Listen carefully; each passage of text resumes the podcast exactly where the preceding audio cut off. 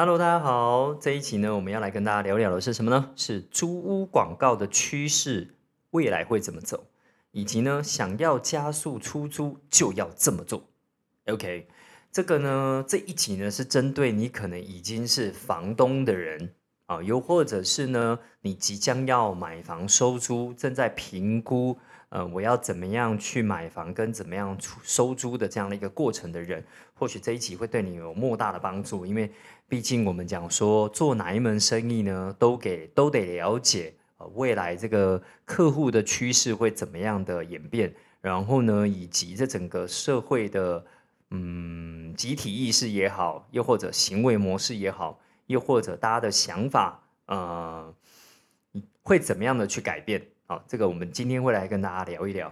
那在跟大家聊之前呢，还是跟大家分享一下哦，就近期呢，Cosmo 有做了一些不错的报告，可以给大家下载下载啊，包含那个呃，就是五家可以贷款九成的呃银行啊，那这样一份简报，呃，里面有涵盖了一些贷款的策略，还有这五家银行的相关贷款的一些细节哦，花了一些时间整理出来。那大家可以在我们的这一集的简介里面呢，呃，可以看到那个 Cosmo 包租公秘籍小讲堂这个 FB 社团的加入连接，你可以点入加入之后呢，划一下哈，我们的置顶文章大概都可以看得到，就是呃这样的一份报告哦，里面有给你一些嗯就是要做的步骤，一两个步骤做完之后呢，你就可以下载啊。那除了这一份报告以外呢，Cosmo 又另外做了一个。Excel 表也不错，可以让你呢以后要试算房贷的时候会很方便啊。就是未来呢，呃，你想要贷多少的房贷啊，每个月要缴款多少，那跟你的收入之间的关系是怎么样？那我们有做了一个很好用的 Excel 表，可以提供给大家，大家也可以进社团里面去做下载。那里面当然呢，这个 Excel 报表，Excel 的表格呢，也不单单只有这个，还有包含可以去试算看看。呃，刚前一个报告里面讲到的五家银行。啊，你有没有办法透过这五家银行呢，以及一些策略跟方向呢，能够去做到全贷？呃，OK，那当然鼓励大家吼，不是全贷就一定好。如果你要使用这些方法的话，你还是要去经过哦这些有经验的教练，能够跟你一起操练的过程当中，大家讨论出一个可行的方案，还有相对风险可以控管的方案来去做使用，才不会让你在所谓的。呃，买房收租这件事情跌了一大跤。好，回来我们今天的主题，租屋广告的趋势怎么走？想要加速出租就要这么做。好，所谓的租屋广告呢，我们想想哦，大约在十五年前到二十年前，我们那个年代啊，cosmo 今年四十三岁，大概在我年轻去找房子的时候，比如说我刚毕业去新竹台积电工作的时候呢，那时候找房子的确都是到路上去找的，啊，就路上看看呢，附近呢。呃，台积电附近呢，呃，或者是新竹科学园区附近呢，有没有人贴那个广告红单啊？然后或者去看一些布告栏，呃，又或者是呢，去看看呃哪里还有一些呃可以询问的管道哦啊，大概都是比较实体的，比较少有所谓线上的这个租屋广告哦。OK，那其实线上的租屋广告呢，都大约啦，大约差不多在二零零四年左右吧。哦，将近也是快二十年前，二零零四年左右，呃，才慢慢开始崛起跟蓬勃发展，呃，所以呢，所谓的租屋广告在那个时那个年代，我们讲说，呃，二十年前呢，嗯，比较多是实体的。那二零零四年之后呢，开始慢慢转向所谓的，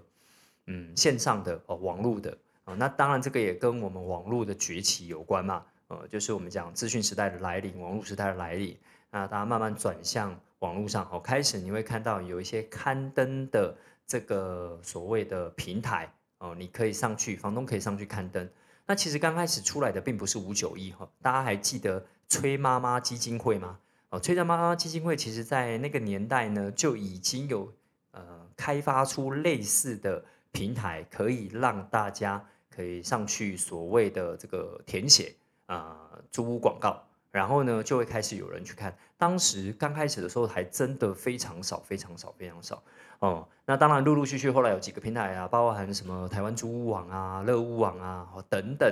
的崛起了之后呢，啊，就带动了整个网络上刊登租屋广告的时代的来临。那再呢，就会遇到了所谓的五九一这样的一个相对有计划、有呃所谓的呃策略的一个租屋平台的诞生。那同时之间的，好房网那大概是永庆体系的啊，也加入这个战局，弄了一个可以让大家刊登网站的呃刊登这个租屋广告的一个市场的一个平台。哦，所以呢，在这样的一个演进的过程当中呢，陆市面上陆陆续续出现了非常多。呃，这种所谓的租屋广告的刊登，那现在呢，如果你给所谓的代租管公司去做管理的话，他们自己也都有这种自己的网站可以刊登所谓的广告。OK，呃，那就正式我们讲二零零四年之后呢，就开始正式进入了所谓的呃网络搜寻年代嗯，在租屋广告的世界里面，所以大家都会上网去搜寻啊，我想要租什么样的房子啊，然后呢，看看这个照片啊，然后看看这个所谓的这个。呃，地段是不是我要的？那你还记不记得那时候其实智慧型手机还没有开始？那既然智慧型手机还没有开始，那就代表照片其实不灵光哦。那时候一般的手机，GSM 的手机刚开始可以拿来拍照的时候，那个画质真是差到爆，但勉强可以看得到，好像长什么样子，勉强哦。所以那个年代呢，就勉强大家试试看用手机的方式拍照，然后再上传哦。所以那个年代算很夯的呃，大部分人还是用什么数位相机。哦，这个年代还有人在买数位相机吗？哦，除非非常的专业的人才会再去买数位相机，那不然基本上现在大家都用手机拍照。所以那个年代先用数位相机拍完照了之后呢，美美的照片，然后再用传输线传到电脑，然后再用电脑去做刊登的年代。呃，如果你有经历过，大概也是有一点点年纪了，好不好？哦，所以某程度上那个的演进的过程呢，其实是一个相当缓慢的过程，真的是相当缓慢。累积了超过十年以上的过程，大家才越来越习惯。那当然，这个也要拜所谓的呃智慧型手机的诞生，所以让很多人开始习惯用手机做事情、做生意、做事业、做任何的这个所谓工作上或出租上面的一些事情。呃，所以对智慧型手机来讲的话，发展的越来越健全的情况下呢，当然这个所谓的搜寻网站呢，也就越来越。齐全哦，那功能越来越齐全，呃，甚至有 A P P 的诞生啊，所以从我们讲 iPhone 三 S 啊、四 S 之后呢，A P P 突然崛起哦，所以呃，刚开始在 A iPhone 三 S 的时候，其实 A P P 还很少，然后而且不好用哦，到四 S 啊、五 S 之后呢，iPhone 五、iPhone 六这种之后呢，就开始蓬勃发展。那蓬勃发展的原因就来自于大家会下载 A P P，用 A P P 去做这些事情啊，所以但。都还是它的底层都还是停留在一个叫搜寻的年代，哦，这个搜寻的年代呢，也就取代了哦，网络搜寻年代也就取代了实体的广告，所以你就陆陆续续在这十年间，慢慢从呃电线杆啊，或者是窗户上面啊，哦这一栋大楼上面啊，贴了所谓的红布条啊、红单啊，这个呃红红色的广告单啊，呃慢慢的就消失了，就不再有人会贴这个。呃，现在偶尔啊，在中南部你还会看到个一两张啊，就在地人啊，或者老老老一辈的啊，还是会贴个红单在那边招租，啊，所以大部分几乎九成以上都上去了所谓的呃网络平台。好啦，那眼见的十几年呢，来到了近期，我们讲近期大概这五到八年，这五到八年呢，呃，你会发现呢，我们因为我们长期在这个租屋广告的的世界里面哈，Cosmo 旗下也有一家。呃，物业管理公司叫好租一二三股份有限公司，吼，打个小广告，如果有需要代租代管的，那其实可以来找好租一二三股份有限公司，啊，你可以上网搜寻啊，rental 一二三，啊，也可以搜寻好租一二三，啊，欢迎大家。那在这个代租管公司的经验底下呢，我们当然就去做了一些研究，那这些研究呢，回来的数字都让我们发现，其他的免费平台，哦，尤其当年其实热屋网在跟五九一。对打的时候，热屋网号称的刊登的案件远远超过于五九一。你知道，在那个年代量大取胜的年代，其实热屋网占有了绝对的优势啊，因为很多人也很喜欢到热屋网去刊登。但是呢，嗯，谁也没想到，后来呢，五九一就这么硬生生的干掉了热屋网。为什么会硬生生呢？其实五九一也经历过一个很悲惨、跟很心酸、跟很艰苦的过程。啊，毕竟他要开始走向所谓收费的这个时代呢，其实是做了一个非常冒险的挑战，甚至呢砸了大笔的金钱。哦，一开始第一波、第二波都砸了好几千万在做电视广告，还记不记得？就是呃租上五九一，呃出租就是快，好要记得这些广告词。的那个年代的时候，大家都还在看所谓的电视广告的时候呢，五九一打了一波漂亮的胜仗，哦，就是刚开始当然广告打下去没有什么太大用处了，但因为它持续打，持续打，打了非常呃长的一段时间，然后大家就开始发现了，哎，真的耶，那我来试试看好了。你知道这种就是有一点讲一次讲两次，你觉得还好，那讲了十遍，讲了五十遍，讲了两千遍的时候，你就突然发现，哎，好像真的租比较快，你就会去用用看，那个策略真的蛮蛮奏效。所以大家就开始上去五九一去试试看，好啦，那你知道为什么五九一租屋就是快吗？因为它精准。什么叫精准？就是它刊登上去了嘛。你去想想，房东要刊登一个付费的广告上去，他会不会好好刊登？我好歹也要把照片弄漂亮一点嘛，好歹我也要把文案写的漂亮一点嘛，好歹我的那个那个那个标题要弄得厉害一点嘛。那当然呢，就会吸引到相对精准的房客。那这件事情相对租屋就会快啊！乐屋网怎么都没有想到，怎么会这样子啊？号称数量很大的，大家都可以来这边找，有很多的案子你可以挑的这样的一个状态，反而敌不过精准啊！因为其实五九一抓到房东的一个心态，就是我当然出租就是要快啊，空窗期越久哦，那才是最伤的，好不好？看那个广告才两百块，结果我空了一个月，那我就损失了几千块到几万块耶，那我当然要。租屋就是快啊，快才是重点啊！呃，所以五九一掌握了这个关键了之后呢，就让乐屋网兵败如山倒。乐屋网为什么兵败如山倒？其实它有一个很大的盲点，你知道刊登这件事情啊，刊登六个月啊，它可以让你的广告在这个平台上面有六个月的期间。你去想想，一个广告怎么会租六个月啊？哪一个房东会把自己的房子租六个月，然后还租不掉的？所以在上面累积那么多量，其实很多都是呃，怎么讲虚的。根本就不存在的案件嘛，所以房客会很会很不舒服啊，就打电话去，然后房东就哦没有了，我没有再出租了，打电话去，我已经租掉喽，哦打电话去啊没有啦，那个已经是几个月前刊登的，哎，你去想想，我租房子有时候很急呀，结果打了十通电话，十通电话都被都被打枪，那你你会有心情再继续看这个广告吗？当然你没有心情再看看这个广告啊，哦，所以呢。误打误也没有误打误撞，我觉得这是一个很棒的策略，对于五九一来讲，呃，所以他就在这一个呃坡段里面抢得了先机。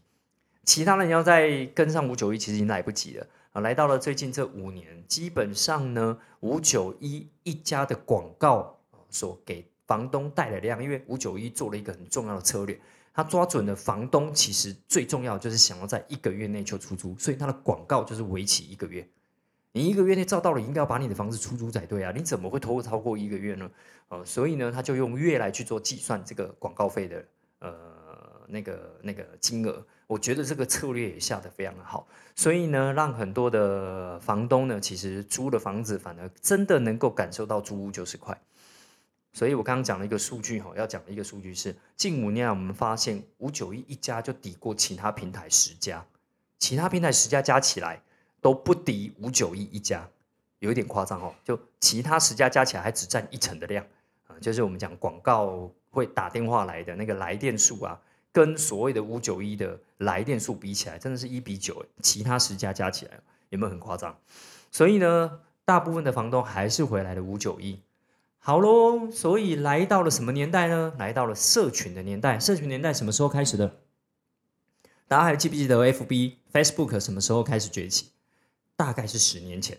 十年前呢，因为一个游戏，那个游戏叫什么？啊，叫开心农场啊，大家都很喜欢去拔人家的菜嘛，哈，觉得这是一个呃，就是既罪恶，然后呢，呃，去人家农场里面拔菜，既罪恶但又不会犯罪的事情啊，然后又可以有快感、爽感，对这个过程啊，所以因为那个游戏呢，啊，就创造了所谓社群年代的来临。那 FB 呢，陆陆续续，当然刚开始真的不好用啦，哦。那个年代，cos 在用 FB 的时候，觉得这这这这这什么烂东西呀，慢到一个爆啊！然后慢就算了，然后还反正因为其实社群就要人多嘛，人又很少，我的朋友没几个，在上面在上面干什么？我随便干嘛抛我自己的隐私给人家知道啊？真无聊哦。对啊，呃，不像十年后的今天，大家都很喜欢把自己的事告诉别人，抛在社群网站上面。啊，当然年代不同啊，那个年代呢，因为社群时代来临，哈，陆陆续续就开始。就是有很多的，就是 I G 啊，或者很多 TikTok 啊，或者哎诶 TikTok 算社群嘛？啊，也算了，好赖啊等等。而社群年代的来临呢，就创造了所谓呃，慢慢的啊，讲说瓜分掉了所谓搜寻的世界啊，搜寻的量慢慢有一部分被那个社群的给取代掉了。哦，所以呢，这个年代有一群人开始慢慢去到了社群的平台里面去做什么事情？去做所谓广告的刊登啊。所以呢，这个年代呢，如果哈，尤其是近三年到四年，如果你去 FB 社团上面搜寻租屋社团，你就会发现哇，超多的，每一个县市都有自己的，新竹有新竹的，台中有台中的，高雄高雄的，啊，台南有台南的，台北有台北的，你就会发现。各地方都有呃市井小民成立了一个租屋社团，那因为它是免费的嘛，呃，什么叫免费的？就是不管刊登的人或租的人都免费啊，都你都可以上去去互动啊，呃，然后也包含就是呃成立这样的一个社团，你也根本不用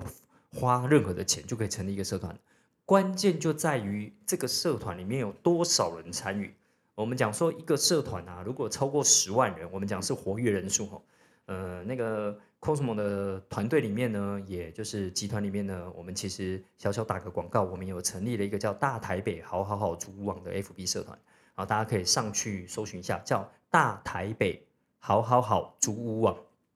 的这样一个社团。呃，目前呢，呃，人数大概来到超过二十一万人里面的那个社团人数，然后那个活跃程度呢，超过十万人。你知道一个活跃人数超过十万人的社团啊，哇，那个每天的交流量之大，对啊。好，当然这时候要回来讲了，就是我们今天主题是讲说那趋势怎么走啊？对啊，趋势怎么走呢？其实，呃呃，趋势怎么走呢？其实有关于就是它从搜寻的年代进入到我们讲呃这个社群的年代哦。那社群的年代呢，重点就在于什么？重点就在于它的广告要很重视这个版面。啊，里面的画面，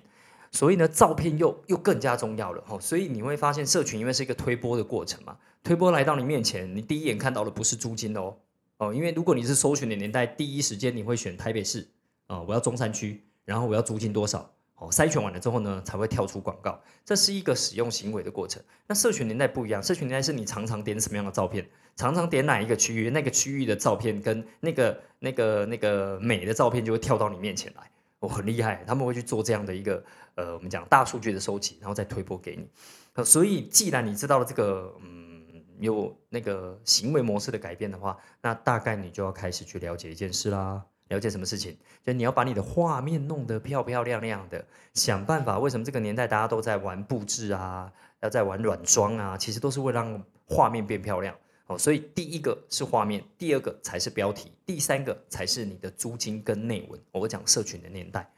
所以呢，呃，跟我们讲搜寻年代又慢慢不一样了。当然，好，现在我们讲占比还没有那么重，大约只占两成左右。哦，在淡季的时候会有两成。那如果进入到旺季的话，可能社群的呃那个效益可能来到三成到四成。哦，所以它慢慢的在侵蚀跟瓜分掉这个搜寻的平台。哦，包含五九一热屋网啊、House Fun 等等。啊，这些状态，所以大家可以去观察一下哈。有机会你也可以上去，如果你是房东的话，可以上去那个呃这些租屋的社团里面去玩玩看啊，你就可以看到它的差异化。那每个到底在哪里呢？说真的，社群的年代呢，我们观察了好一段时间呢，隐约只能够理解到哈，就是画面漂亮。是相对的绝对，那租金便宜当然是啦，哈，就大家就会讨论嘛，就会 take 朋友嘛，等等之类的。所以你在 po 这个社群的这个社团的时候呢，你就要让别人能够愿意去分享这件事情就很重要喽。哦，想办法让人家去分享啊，take 人数越多，触及的就越多嘛。然后这个诶，FB 的演算法呢，也就会让你这一则的广告呢，能够在拓展的自然的触及率就会再更多一点。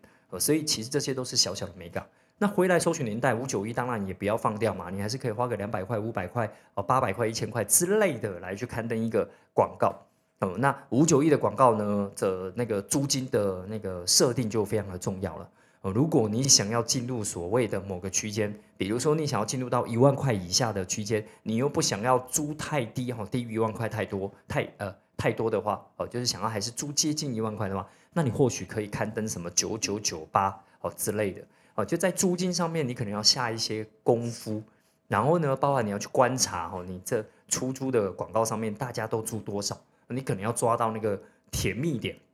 我们要去做一下研究。那当然，照片还是很重要了哈，毕竟大家还是喜欢逛那些漂亮的照片啊。所以在五九一的这个事件里面，你还是要去注重照片的这个处理啊。那标题也很重要，因为毕竟搜寻的年代，你的标题就是你的关键字